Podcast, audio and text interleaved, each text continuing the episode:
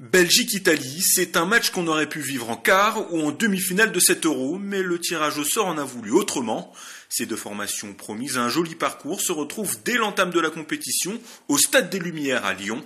On aura droit à une véritable opposition de style. D'un côté, la génération dorée de la Belgique et son secteur offensif attrayant. Malgré plusieurs forfaits de taille, les Belges présentent une équipe qui a tous les ingrédients pour aller loin. La sélection de Marc Wilmots est même parmi les équipes les plus plébiscitées pour remporter l'Euro. En l'absence de Vincent Compagnie blessé, Eden Hazard portera le brassard de capitaine et sera aussi le principal animateur de l'attaque des Diables Rouges. Face à eux, l'expérience de l'équipe d'Italie, finaliste il y a 4 ans. Le groupe concocté par Antonio Conte est plutôt homogène. Ses atouts sont bien sûr le capitaine et gardien de but Gianluigi Buffon, 38 ans et toujours aussi efficace. Une défense coriace dans la plus pure tradition italienne. Reste à voir si le talent de la Belgique pourra semer le trouble chez la squadra Azzurra. Depuis Paris, Christian Panzou pour VOA Afrique.